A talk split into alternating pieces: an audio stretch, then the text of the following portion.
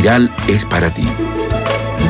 Un podcast con reflexiones y entrevistas sobre la creatividad y cultura. Lee, escribe y crea. Junto a Karen Kodner.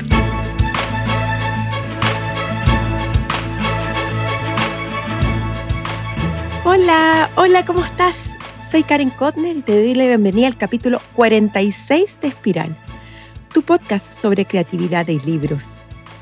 Ya regresé a Santiago, estoy en mi casa y llevo encerrada aquí ocho días, guardando la cuarentena obligatoria que estipulan las autoridades chilenas para los viajeros. No, no me ha sido difícil, porque siento que, a ver, como que primero estuve mucho tiempo fuera, pero después eh, creo que me estoy despidiendo una etapa en la historia. Así. Espero quiero creer que no vendrán más cuarentenas. Y este es el adiós final. Hoy te voy a hacer un regalo, sí, un regalo, porque la conversación que tuve con la escritora mexicana hace unos días, Jasmina Barrera, la considero un regalo para ti, para mí, para el que nos está escuchando. ¿Por qué? A ver, porque estoy segura de que ella, si bien ya es una gran autora, en el futuro irá marcando más y más la literatura de nuestro continente. Si no la conoces, creo que deberías darte una vuelta, intentar leer algo de ella como Cuadernos Faros, que es un ensayo sobre el amor de Jasmina por los faros. Sí, esos faros, esos edificios hermosos que están en las costas y que antes cumplían una función tan importante. Este texto, este libro, es un ensayo sobre el amor y el recorrido que ella hace, la historia de los mismos. Y no es un texto pesado. No, no, para nada. Además, hace unos días, aquí en Chile, lanzó un libro que ya estoy leyendo sobre la maternidad, Línea Nigra. Ambos publicados en Chile por la editorial Montacerdos. Recuento personal. Mañana viernes entrevistaré a la increíble Edith Eger, la autora del libro Superventas, La bailarina de Auschwitz. Tendré el honor de conversar con ella gracias a una iniciativa de la Comara Chilena de Construcción y lo haré junto al psiquiatra Patricio Fishman. Yo, en mi rol de directora de Memoria Viva, una organización que se dedica a preservar los testimonios de la Shoah, del Holocausto aquí en Chile. Bueno, la otra semana, después del 8 de julio, eh, saldrá la grabación a público abierto. Mantente atento y atenta.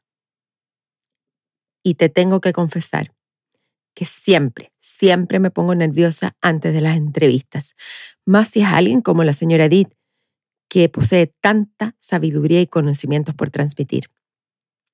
Me han llegado comentarios positivos por el último episodio de Espiral, el 45, y al parecer la felicidad es un tema que convoca.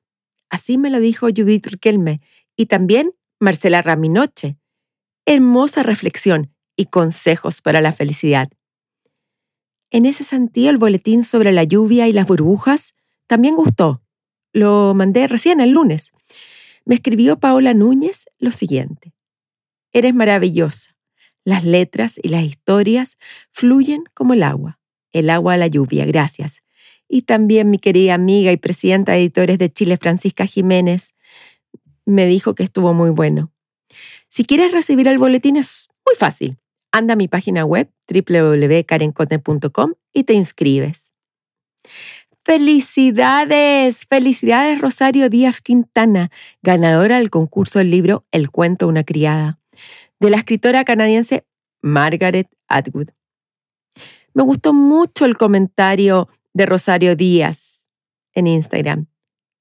Quiero ganar este libro para sorprender a mi querida hermana, ya que vio toda la serie y está muy intrigada por conocer más de esta historia. Grande, grande novedad, para mí por lo menos, es que acabo de publicar un nuevo libro con ejercicios para que te inicies en la escritura.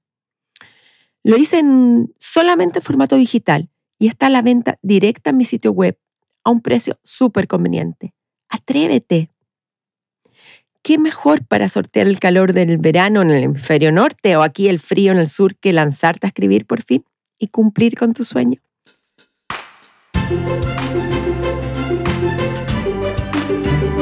Hola Jasmina, ¿cómo estás? Hola Karen, muy bien. ¿Y tú?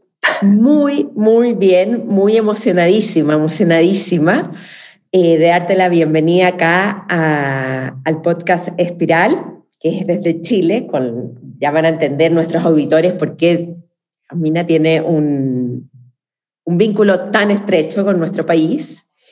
Eh, pero primero quiero saber, ¿qué estabas haciendo? ¿Qué te estoy interrumpiendo cuando salió esta llamada, si se puede decir, de Zoom? Otro Zoom. Estaba hablando con mi editor argentino porque eh, mi libro Cuaderno de Faros está por salir por allá y estábamos revisando correcciones, etc. De ahí vengo, del Zoom y al Zoom voy. Y el Zoom, el Zoom es tu vida ahora. Ay, últimamente, por desgracia, sí. Ok, espero que la próxima vez que te entreviste interrumpa un proceso creativo y no lo Zoom. Ay, ojalá que sí. Ojalá que sí. A ver, eh, yo, yo empecé antes que empezáramos a grabar a decir gracias. Gracias porque coordinamos muy, fue, fue intensa la coordinación para esta conversación más que entrevista. Pero de verdad dije, ese gracias antes de empezar va por por tu escritura. Ay, muchas gracias. Porque este pequeño libro que tengo acá, Cuaderno de Faros, me lo leí lentamente como diciendo, no lo quiero terminar, lo leí, se depende cuán rápido lo quieras terminar, digamos. Y, y aquí como que descubrí una mujer que transmite mucho a través de la escritura, muy porosa, eh, no tengo idea si mi interpretación de la autora o no, pero la profundidad de lo que escribes y la belleza es algo magistral, magistral, magistral. Yo estoy segura que nos vas a dar muchísimo que hablar, muchísimo que hablar en el futuro. Y, básicamente, eh, bueno, tengo un montón de anotaciones y cosas, pero me pregunto qué tan lejos tendría que ir para escuchar el silencio. Eso aparece en la página 39. ¿Qué tan lejos has tenido que ir para escuchar el silencio? Eh, pues en esta ciudad es complicado y es algo por lo que hay que luchar. Yo creo que el silencio es un derecho. Eh, el silencio absoluto como sabemos, no existe, em, pero, pero cierto grado de tranquilidad, de paz em, y de silencio me parece un derecho humano. Eh, creo que ya está estipulado, de hecho, así en, muchos lugares. En la Ciudad de México lo está, pero no se respeta, ¿no? Hay, hay ruido de construcciones, de radios, de gente que pasa, y hay aquí un par de lugares Em, el bosque de Chapultepec, que yo tengo muy cerca, em, y de pronto salir un poco de la ciudad a, lugares cercanos, ahí se puede escuchar todavía algo más cercano al silencio. Bueno, y tú tienes un hijo pequeño, que me encanta el nombre, me encanta, me encanta, me encanta que es silvestre, evoca muchas cosas, y ser mamá y trabajar en la misma casa con el marido que también es escritor, para los que nos escuchan y no lo saben, Camina Barrera está casada con un escritor chileno, ella es mexicana, no lo dije, bueno, después lo voy a decir en la presentación, y tienen un hijo que se llama Silvestre. Así es. Después vamos a hablar de la maternidad, pero un niño es lejanamente lo que se podría ser un sinónimo de silencio, más todavía en pandemia. Sí, y más en la edad que tiene, que tiene tres años y está más platicador que nunca, habla hasta por los codos, este, todo el tiempo requiere una atención permanente y está en esta etapa narcisista de los niños, en que son el centro del mundo, entonces todo el tiempo quiere que hablemos con él, todo el tiempo quiere eh, que lo tengamos entretenido. Em, sí, sí que, sí que de pronto llego a extrañar la, soledad y la, y la quietud, pero bueno, tengo mis momentitos de vez en cuando. Pero por lo que entiendo, eh, a ver, eh, trabajos o tienes, no sé cómo ponerlo, eh, con Ediciones Antílope, que es una editorial, haces traducción, escribes, ensayista, o sea, tienes un montón de facetas. ¿Con cuál te sientes más cómoda o más feliz? Más, más, la que te más te late, como se dice en mexicano. Sí, pues se complementan muy bien, pienso yo, mi, labor en la edición con mi labor en, la escritura, porque la escritura la hago sobre todo en soledad, por supuesto, nunca en soledad absoluta, porque siempre estamos hablando, conversando en la escritura con un montón de, otras voces, de otros eh, seres, eh, etcétera. Entonces creo que es una soledad muy populosa, pero Em, pero sí, pero sí es un trabajo del que yo soy 100% responsable em, y que siempre me genera muchísima incertidumbre. Mi trabajo editorial con, con el equipo de cinco amigos que somos em, me genera lo contrario, mucha certidumbre, este, mucha, mucha, ¿cuál será la palabra? mucho entusiasmo eh, y mucha satisfacción, una satisfacción muy material, porque ver, el, ver un libro que tú hiciste, que tú editaste, es una satisfacción muy particular y además hacerlo con este equipazo que, tenemos en Ediciones Antílope. Em, es maravilloso porque las responsabilidades son compartidas, porque las decisiones son compartidas y las alegrías son también compartidas. Así que las dos labores yo creo que las, las atesoro eh, casi por igual, aunque digamos que Ediciones Antílope al día de hoy es un trabajo que hago por amor al arte y que no me genera eh, ninguna remuneración y, escribir, por suerte, parece que, sí, es un oficio que puedo, que puedo em, realizar con, con alguna recompensa económica a cambio. Eh, hablaste de la incertidumbre. Creo que escuché a alguien y ya, bueno, no tengo el don de, tener tan buena memoria para acordarme las citas y los autores, pero la escritura es incertidumbre, ¿no? Sí, permanente. Em, de todo tipo. También hay certidumbres, yo creo. Estos eh, breves pedacitos de, iluminación donde algo eh, cuaja, donde algo embona, donde de algo sientes que funciona. Em, hay, yo creo que hay ciertas certidumbres, pero, pero básicamente lo demás es incertidumbre, ¿no? ¿Quién va a leer esto? ¿Cómo lo va a leer? Em, todo eso, por ejemplo, es incertidumbre, ¿no? Yo lo único que controlo son las palabras en el papel y lo que pase con ellas después es, es puro misterio. Es el misterio de la creación, es el misterio de la vida. Eh, mira, esta es una pregunta que se me ocurrió así. Me da la sensación que eres una persona muy profunda y sensible. Eh, ¿Cómo ha sido vivir contigo misma? Tienes más de 30 años, 33 creo. Eh, en el sentido de que cuando te leo me doy cuenta de que eres una persona que no, no se queda en la superficie. Ay, pues ojalá, Karen. este, Estoy segura. Ojalá que sí. Em, pues cómo ha sido vivir conmigo misma. Bueno, complicado, como, como a todos yo creo que eh, le sucede. Y, y por suerte creo que bueno, no, no por suerte, yo creo que en parte porque crecí en el ambiente en el que crecí, soy así y entonces crecí eh, en una familia muy tolerante, muy abierta, muy cariñosa, em, muy, muy afectuosa em, y con sensibilidades que seguramente educaron la que tengo yo hoy, por lo tanto muy compatibles.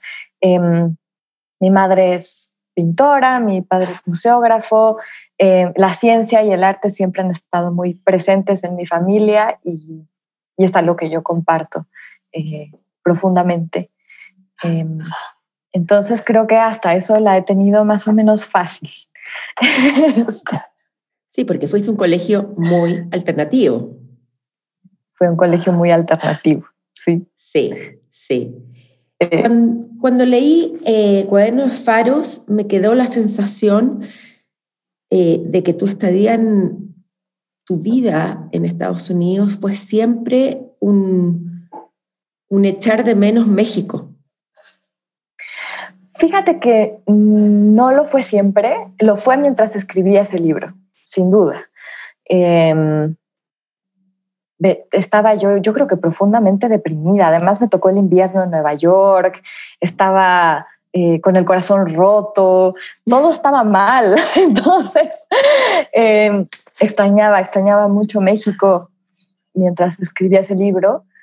Y después no, yo creo que en parte escribir ese libro me curó un poco, eh, porque casi digamos que al terminarlo empecé a pasarla francamente bien y me, me enamoré de Nueva York. Eh, es, eh, muchos de los momentos más felices de mi vida sucedieron en esa ciudad y ahí conocí a Alejandro y ahí me enamoré de él.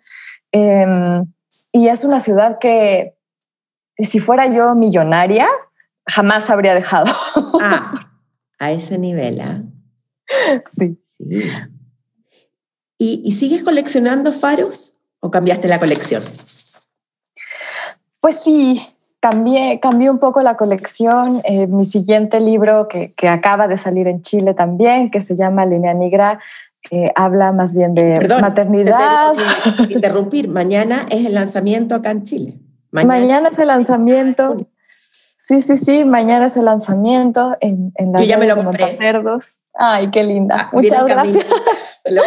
Sí, y bueno, ese libro es una especie de colección también de, de referencias eh, a artistas visuales y escritoras que trabajaron el embarazo, el parto y la lactancia en su obra. También es una especie de novela y también habla de, mi experiencia personal, pero además es también una especie de colección. Y bueno, tengo ahora en México una novela que sale en, septiembre, octubre, eh, que es también, además de ser una novela, una especie de colección em, de historias y, referencias y fragmentos sobre la historia del bordado. Em, y bueno, yo colecciono. Mis libros casi todos han sido, hasta el momento, colecciones de distintos tipos. El tema de la maternidad es algo que me llama la atención, porque no sé si está de moda o no, o, se ha abierto la posibilidad de elegir si uno quiere ser madre o no. Em, incluso ya llega a llamar la atención las escritoras contemporáneas que eligen serlo. Como que hay una postura, no sé si a nivel latinoamericano puede ser, pero la he visto mucho a nivel norteamericano o europeo. ¿Qué cumple, qué función ha cumplido a ti como mujer, pero también como profesional, la maternidad? ¿Cómo fue ese proceso de decisión? ¿Era obvio o no era obvio? Eh, pues yo creo que siempre es una decisión muy personal y que por un lado pasa por lo racional, eh, por, por lo económico, por lo social, por lo ecológico, pero también pasa por una parte totalmente irracional. Por lo menos en mi caso, eh, esto que llaman baby fever, que yo antes nunca había tenido, ni, me planteaba tener hijos. Eh, cuando conocí a Alejandro de inmediato me pareció una posibilidad muy seductora.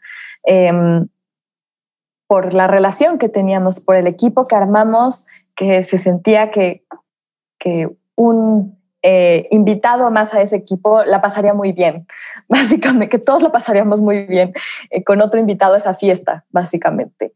Em, pero, pero no era algo que yo en abstracto me, me planteara. Em, y me he visto mucho desde que publiqué este libro de Línea Migra en la, en la necesidad de defender mi decisión de, ser madre, que es algo muy inquietante, porque, porque creo que no nadie eh, justifica su decisión de, no sé, operarse la nariz o de, practicar cierto deporte, pero, pero es muy cuestionada la maternidad em, por todos lados. Y, bueno, por supuesto, hay, hay motivos para que sea así. La, la maternidad durante mucho tiempo significó para las mujeres eh, represión, incluso casi esclavitud, ¿no? Pero, mm, pero yo creo que cierta, cierto lado del feminismo de pronto se fue hacia el otro extremo, ¿no? Como la maternidad había significado tanto dolor y tanta opresión para las mujeres, entonces había que erradicarla. Em, ah. y, y yo creo que no, yo creo que la maternidad es una posibilidad y es tan válido eh, decidir ser madre como decidir no ser madre, ¿no? por lo que ha luchado tanto tiempo el feminismo, es por, por esa frase, mi cuerpo es mío, yo decido, y en ambos sentidos, ¿no? Yo decido no tener hijos, yo decido sí tener hijos. Pero te, em, ha, tocado así como, te han preguntado, pero eh, una cosa es que te pregunten desde la curiosidad. Sí y otras que te pregunten desde la visión política, como diciendo... Ah, sí, me ha, me ha tocado desde la visión política. Este, y, creo, que, creo que hay muchos factores ahí que hay que tomar en cuenta. Creo que, eh, por un lado, es importante la labor que hacemos como madres y hay que reconocerla. Estamos criando los próximos ciudadanos de este mundo, estamos criando la próxima mano de obra en muchos sentidos eh, a las personas que van a cuidar a los adultos mayores, incluso a los adultos mayores que decidieron no tener hijos, ¿no? Se necesita gente joven para que cuide, para que cuide a esas personas. Em, no es un trabajo desdeñable en absoluto, al contrario, es un trabajo fundamental. Y, en vez de castigarlo, en vez de em, minimizarlo, creo que tenemos que apoyarlo. Tenemos que poner en el centro de nuestra sociedad los cuidados. Yo creo que con la pandemia eso quedó muy claro. Em, en el centro de nuestra economía, en el centro de nuestras discusiones. Y, luego está este otro lado em, que yo creo que sucede mucho, por ejemplo, desde un ámbito académico, para el que tener un hijo es verdaderamente eh, una, una desgracia, porque las labores de crianza se ven como lo opuesto de las labores intelectuales y creativas. ¿no? Se, ven como antagonistas. Y mi experiencia desde que soy madre es la opuesta. Em, a mí, desde el embarazo, esa experiencia corporal eh, desató mi curiosidad y mi creatividad de una manera espectacular. Y mi experiencia es que la crianza, siempre y cuando se cuente con una red de apoyo que, que la vuelva gozosa, que permita que sea gozosa y libre, eh, es una labor de creatividad permanente, que requiere una creatividad permanente, desde las historias que me pide mi hijo que le cuente, hasta buscar maneras creativas de que se lave los dientes y que se enoje, ¿no? Este, requiere, requiere ingenio, requiere creatividad, requiere eh, un montón de, de, virtudes, creo yo, que, que se van desarrollando junto con ella. Como el libro de las, no era, eh, me confundo con el de la Natalia Ginsburg, pero eh, pequeñas labores. Labores, que también me lo acaba de comprar porque también corría a comprármelo. Eh, y en ese sentido, quizás que nos influyó para bien o para mal la visión, estoy hablando desde el mundo de, la escritura, Virginia Woolf y, las, y Simone de Beauvoir, que no fueron madres como referente? Eh, bueno, por ejemplo, la historia de Virginia Woolf em, es que ella quería ser madre y, no se lo permitían por, por sus depresiones y por sus problemas em, psicológicos, no se lo permitían su esposo y su hermana y sus doctores, básicamente. Entonces ella creció un poco, ella vivió un poco esa, esa represión, ella quería ser madre. A pesar de que, claro, su libro Un cuarto propio eh, habla mucho de la necesidad de tiempo y dinero, que son dos cosas que te quita definitivamente la maternidad para poder dedicarte a ser escritora, ¿no? Em, y Simone de Beauvoir, sí, yo creo que, que, influenció profundamente el pensamiento feminista y a mí me parecen ideas fundamentales, porque claro, o sea, por tanto tiempo se consideraba que la mujer solo se realizaba en la maternidad, que su destino era la maternidad, que la maternidad además era en ellas naturales, instintiva, em, que, entonces, por supuesto, que el, feminismo tenía que deslindarse de eso, ¿no? Tenía que dejar claro, que no, no estamos hechas para eso, somos seres humanos, eh, tenemos otras inquietudes, otras necesidades. Em, y entonces entiendo, entiendo muy bien esa, esa necesidad. Eh, creo que es hora de reconciliar a la maternidad con el feminismo y al feminismo con la mm. maternidad. Y creo que está sucediendo y eso me da muchísima alegría. ¿Cómo es vivir, cómo es la vida de dos escritores en COVID con un hijo de tres años? ¿Cómo, cómo él, porque este es un trabajo tranquilo, solitario, como tú bien nos dijiste, y el COVID nos puso al límite con un hijo pequeño. Por favor, te abro la, palabra. Pues sin duda ha sido muy difícil, eh, pero creo que a la vez hemos sido muy afortunados, porque para empezar, eh, tenemos una red de apoyo maravillosa, vivimos eh, muy cerca de mi madre, muy cerca de mi tía, em, de personas que se involucran directamente en la crianza de Silvestre y que nos han salvado la vida. Vivimos además en, en, un, en, un, área con jardín, que eso ya en estos días es un privilegio invaluable y en COVID más, con un niño más. Sí, sí, sí. Eh, y creo que no nos fue tan mal porque cuando empezó la pandemia, Silvestre tenía dos años y poquito. Eh, y todavía es una edad en la que a los niños les cuesta trabajo convivir entre ellos, ¿no? Se generan muchos roces, es complicado eh, y, según eh, muchos psicólogos no es tan necesario. Cuando se vuelve verdaderamente necesario, digamos, es a los tres años, que ya los tiene Silvestre, pero desde hace ya varios, varios meses, más de seis meses, Silvestre está en una célula con otros niños, con una maestra, Sería una célula en, en lenguaje chileno, sería como un jardín de infantes. Pues no, fíjate que las células son algo que surgió en la pandemia y que yo no sé si en Chile existió siquiera esa posibilidad por las por las, eh, los toques de queda, etcétera, por la forma en la que se organizó la pandemia. Eh, acá nunca estuvimos en toque de queda y nunca hubo multas. O sea, la, el, resguardo siempre fue voluntario y, entonces muchos papás desesperados organizaron esto que se conoce como células, en este caso una escuela que perdió su, eh, su sede, organizó a sus maestras en casas de personas con cinco niños eh, y con protocolos de higiene muy estrictos. Nosotros nunca, en la célula nunca tuvimos un caso de COVID ni cercano. Em, y toda la mañana los niños están como en una escuela, con una maestra, con material, con etcétera. Entonces eso nos ha permitido a nosotros trabajar eh, y a Silvestre convivir, que, es todo un aprendizaje.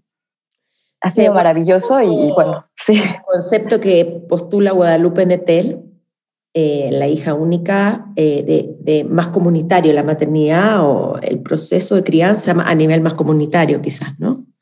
Sí, yo creo que eso, la, crianza colectiva es uno de, los, de las grandes apuestas de, la maternidad feminista hoy en día. Es, es muy necesario y puede tomar muchas formas esa eh, maternidad, esa crianza colectiva, eh, pero, pero creo que es parte esencial de lo que tenemos que hacer para que la maternidad deje de ser una tortura impuesta únicamente en la mujer y se vuelva eh, una actividad gozosa y, que todos disfrutemos. ¿Te dicen Jasmina? ¿Cómo te dicen? Ok. Jasmina Hojas. Hojas. Eh, dentro de la literatura, la literatura, la maternidad o el vínculo de madres e hijos, ¿cuáles son los libros que tú dirías, esto sí o sí hay que leer? Que te han marcado. Sí, em, pues bueno, son muchísimos y al final de Línea Negra lo que hago es hacer una lista de precisamente de estos libros. La lista la titulé Libros que leí mientras amamantaba.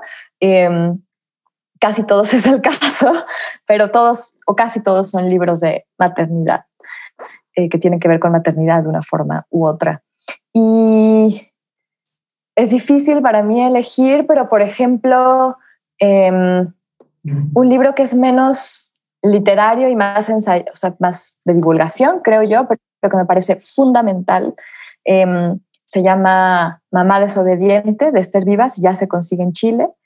Em, es un libro que precisamente trata de reconciliar la maternidad con el feminismo eh, desde muchísimos ámbitos, ¿no? Habla de, la em, del cómo el patriarcado cooptó el parto, de la violencia geriátrica, de la lactancia, de todas las políticas públicas que, tenemos que seguir eh, peleando, pero también de los estereotipos culturales alrededor de la madre, em, un montón de cosas que a mí me parecen utilísimas eh, y que es el libro que yo le regalaría a cualquier amiga mía que estuviera embarazada inmediatamente. Y luego ya en un plan más literario, eh, Pequeñas Labores, para mí fue un libro muy importante que, que traduje con Alejandro mientras estaba embarazada. Y, y, me parece muy importante porque creo que es un libro que rescata o que aborda la maternidad desde la inteligencia, la curiosidad, el asombro, eh, el humor, que, son mm. cuestiones que muchas veces se dejan de lado y que Rivka Galchen lo hace maravillosamente. Eh, ese, ese fue un libro muy importante y bueno, ya de ahí en adelante Silvia Plath, su libro Tres Mujeres, em, Motherhood de Sheila Hetty, eh, Ongoingness de Sara Manguso. Hay un montón de libros que, son los que están en esa lista. Dime una cosa, estuve cuando estábamos investigando para entrevistarte, escuché una entrevista que te hizo Mónica Lavín, que yo la entrevisté en el capítulo 17 en Palabra Autor, y no entendí algo. Dices, soy una ñona, noña. Ñoña. ¿Qué significa eso? No lo significa, haber dejado de pensar el, el chilenismo. Eh, ¿Cuál sería? Bueno, como un ratón de biblioteca, ¿no? Una. Pero es nerd en el sentido. Sí, una nerd, una nerd, totalmente, exacto. ¿Sabes qué me lo imaginé? Pero no, no, sabía si lo estaba interpretando correctamente. Entonces dije, ah, no, yo tengo que preguntarle. O sea, ¿eres un ratón de biblioteca? Sí, desde siempre. Sí, claro. Eh, por suerte, estudié en escuelas en las que eso no era mal visto, ni, ni nunca fue boleada por eso y, era bastante normal. Em, pero sí, los libros son, son algo que me ha acompañado desde, desde que tengo memoria. Em, y, que disfruto, o sea, que, que, le da sentido a mi vida en muchos, eh, pues, en muchos aspectos. ¿Y eres de estas lectoras que, que subrayas, que llevas una bitácora, que escribes las citas? ¿Cómo son tus lecturas? Sí, y, y, creo que por eso también sigo prefiriendo los libros físicos a los libros electrónicos, aunque entiendo sus mil ventajas y me parece fabuloso que existan, eh, pero además sobre todo en este tiempo de, de pantallas permanentes, para mí no hay nada como apagar el mundo y sumergirse eh, en un libro y poder hojearlo y poder ver cuánto me falta este capítulo y regresar al capítulo anterior y subrayar y hacer dibujos. Y, em, sí, yo necesito esa interacción material con los libros. Y, me llamó mucho la atención también eh, en una entrevista que les hicieron sobre la biblioteca que tienen ustedes en conjunto a ti con Alejandro, que Alejandro se llevó muy, muy poquitos libros a México de su biblioteca, que eran más de 4.000 títulos, y que ustedes organizan, lo, lo escribí, acá lo tengo, por idiomas, los libros, eh, y siguen más que entonces, más que por géneros, por idiomas. Idiomas serían, ¿qué idiomas tienen ahí en esa biblioteca? ¿Qué dice em. tanto una persona o una pareja, si es en conjunto? Mira, tenemos a los chilenos en un librero. Ok. y tenemos el resto de la literatura hispánica en otro librero. Em, luego tenemos inglés, tenemos ruso, tenemos francés. Ah, es por origen, porque ustedes no saben ruso. Ah. No, por la lengua de origen, sí, así es. Y tampoco eso es todo, también tenemos pequeñas selecciones temáticas, tenemos gatos, tenemos faros, tenemos feminismo, tenemos...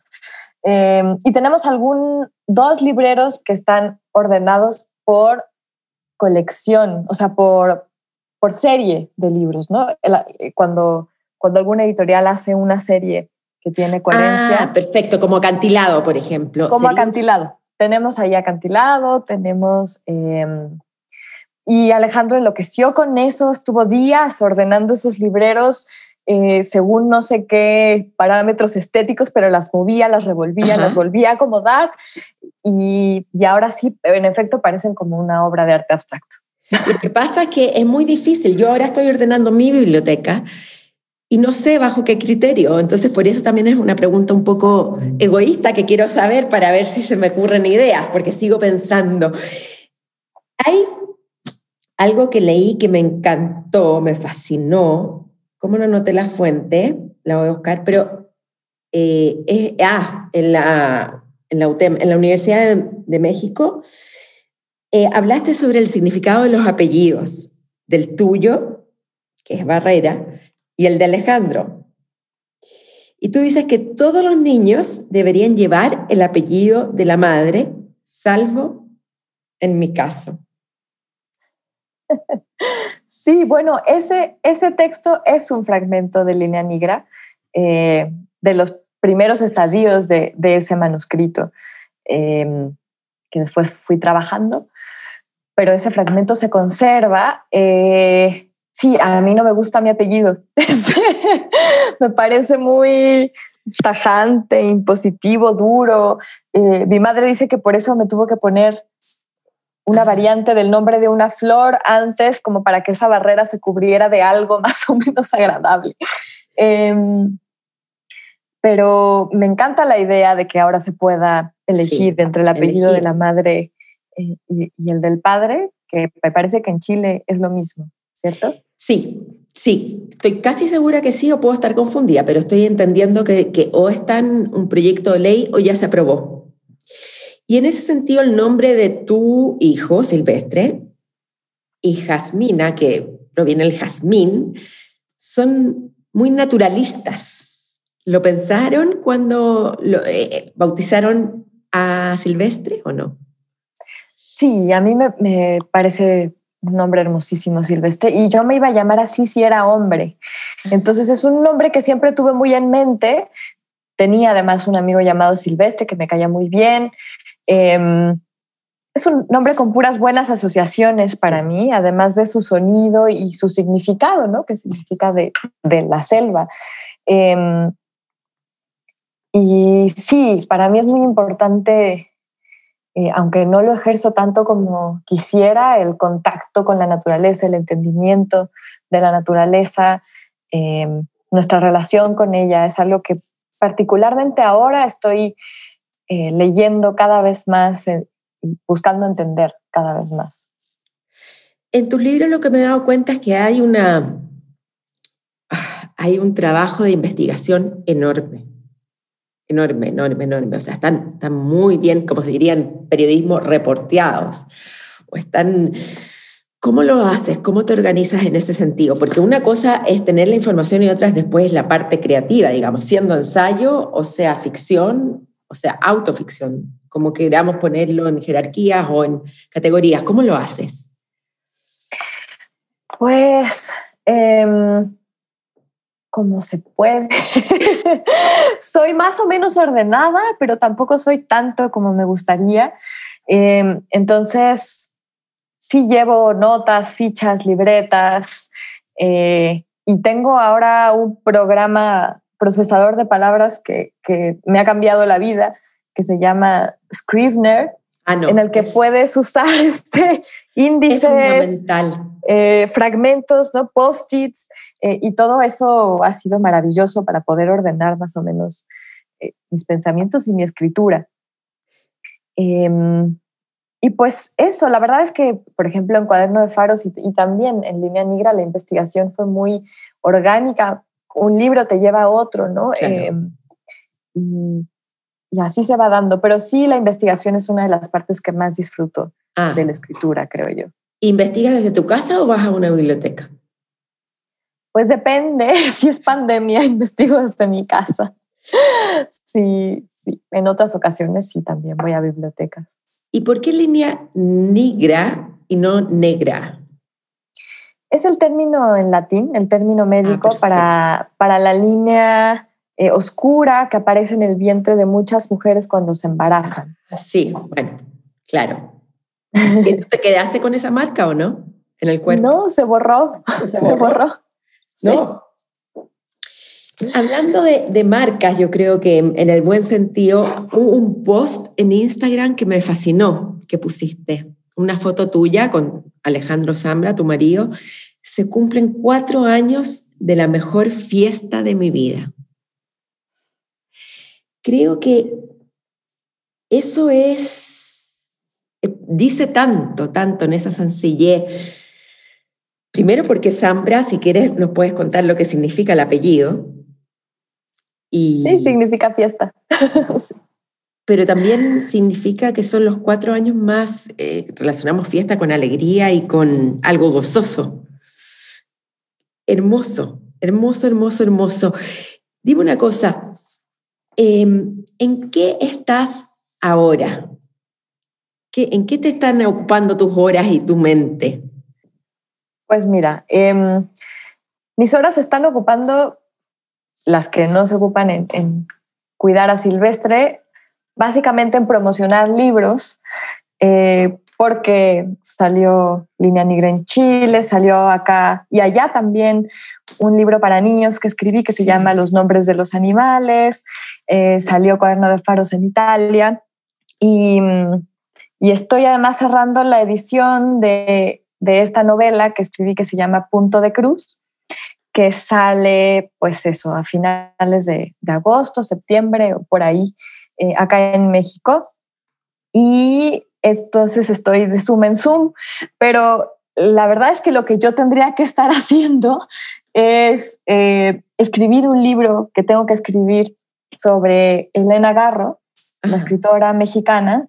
Em, un librito que me encargaron y que estoy investigando, leyendo todo lo que puedo eh, sobre ella, su obra completa, que es enorme em, y que bueno, es un personaje fascinante que, que, me tiene muy, muy impresionada todo el tiempo, muy, es muy atractiva, em, tanto como escritora como como personaje. Y eh, tienes un libro también que, que, que cuando fuiste a NYU lo dejaste ahí, macerando y que creo que es el que ahora vas a lanzar sobre la historia, ¿o no? ¿Me equivoco? No, tengo, tengo muchos libros en los cajones que creo que ahí se quedarán. Este, y, creo que está bien, o sea, creo que, creo que son ejercicios que, que te llevan a otros textos, que informan otros textos, que, que sirven para lo que haces después.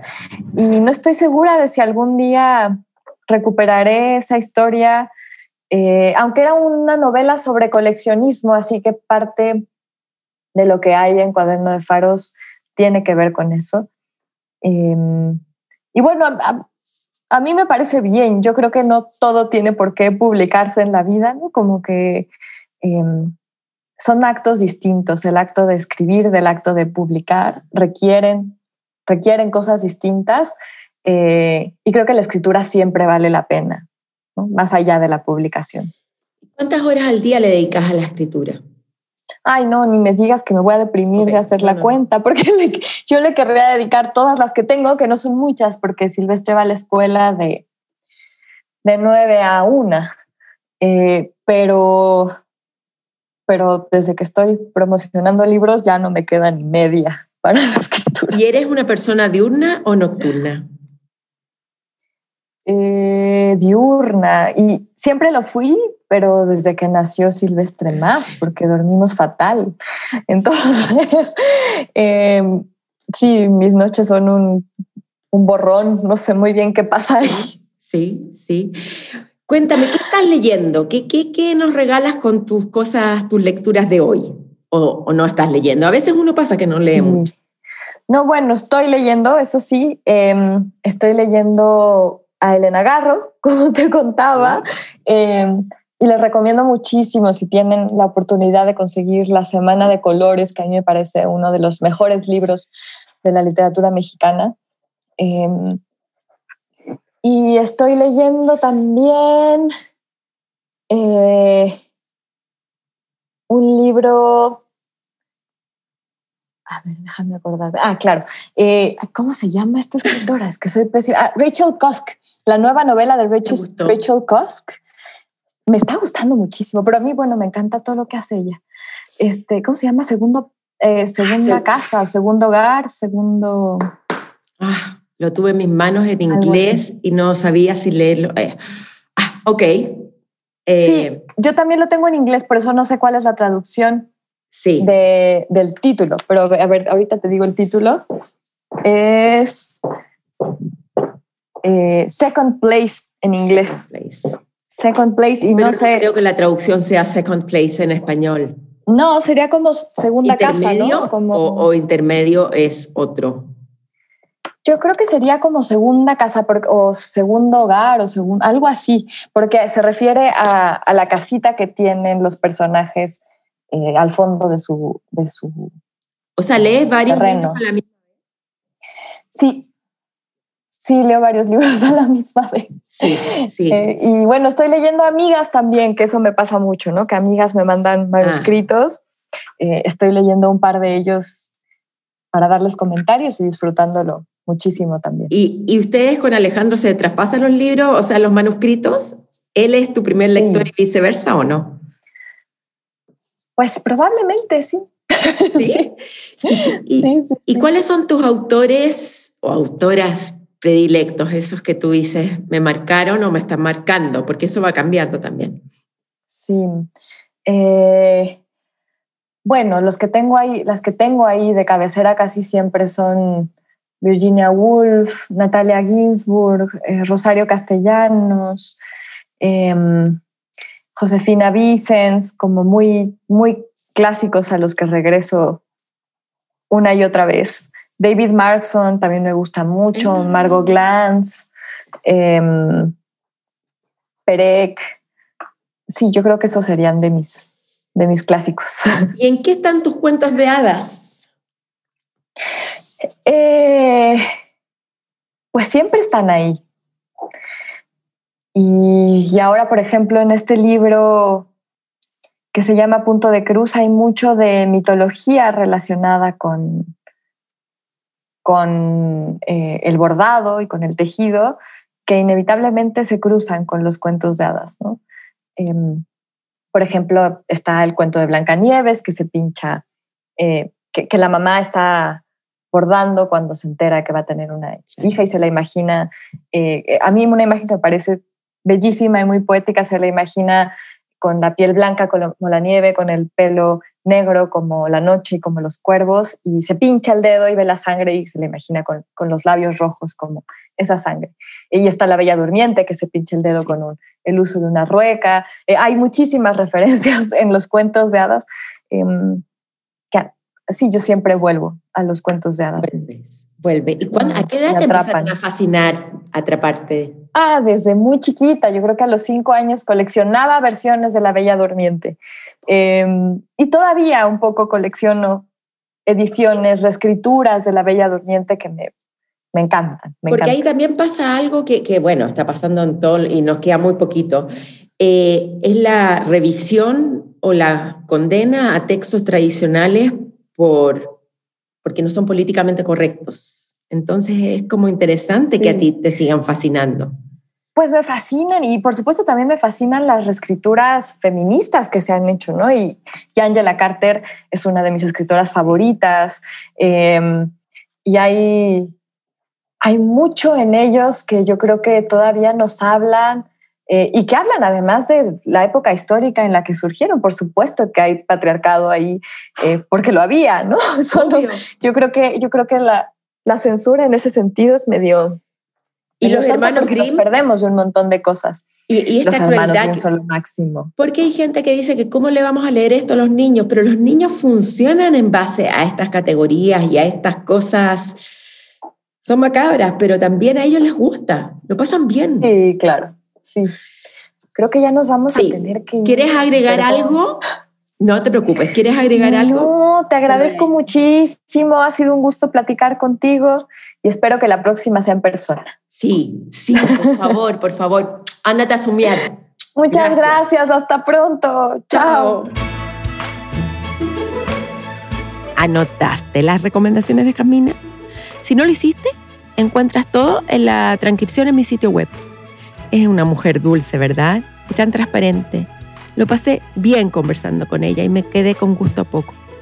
Espero que en un futuro próximo volver a hacerlo con ellas para profundizar más sobre su escritura y visión del mundo. Si escuchas este podcast en iTunes, ojalá le pongas un like y comente sobre él. Eso me ayudará mucho que llegue más auditores. En los próximos programas de Espiral se vienen invitados muy potentes. Y está atento a mis redes, porque ahí haré pronto un live con un científico. Sí, un científico. Que a mí, de seguro, como a ti, nos va a encantar. Lee, escribe, crea y obvio, escucha. Chao.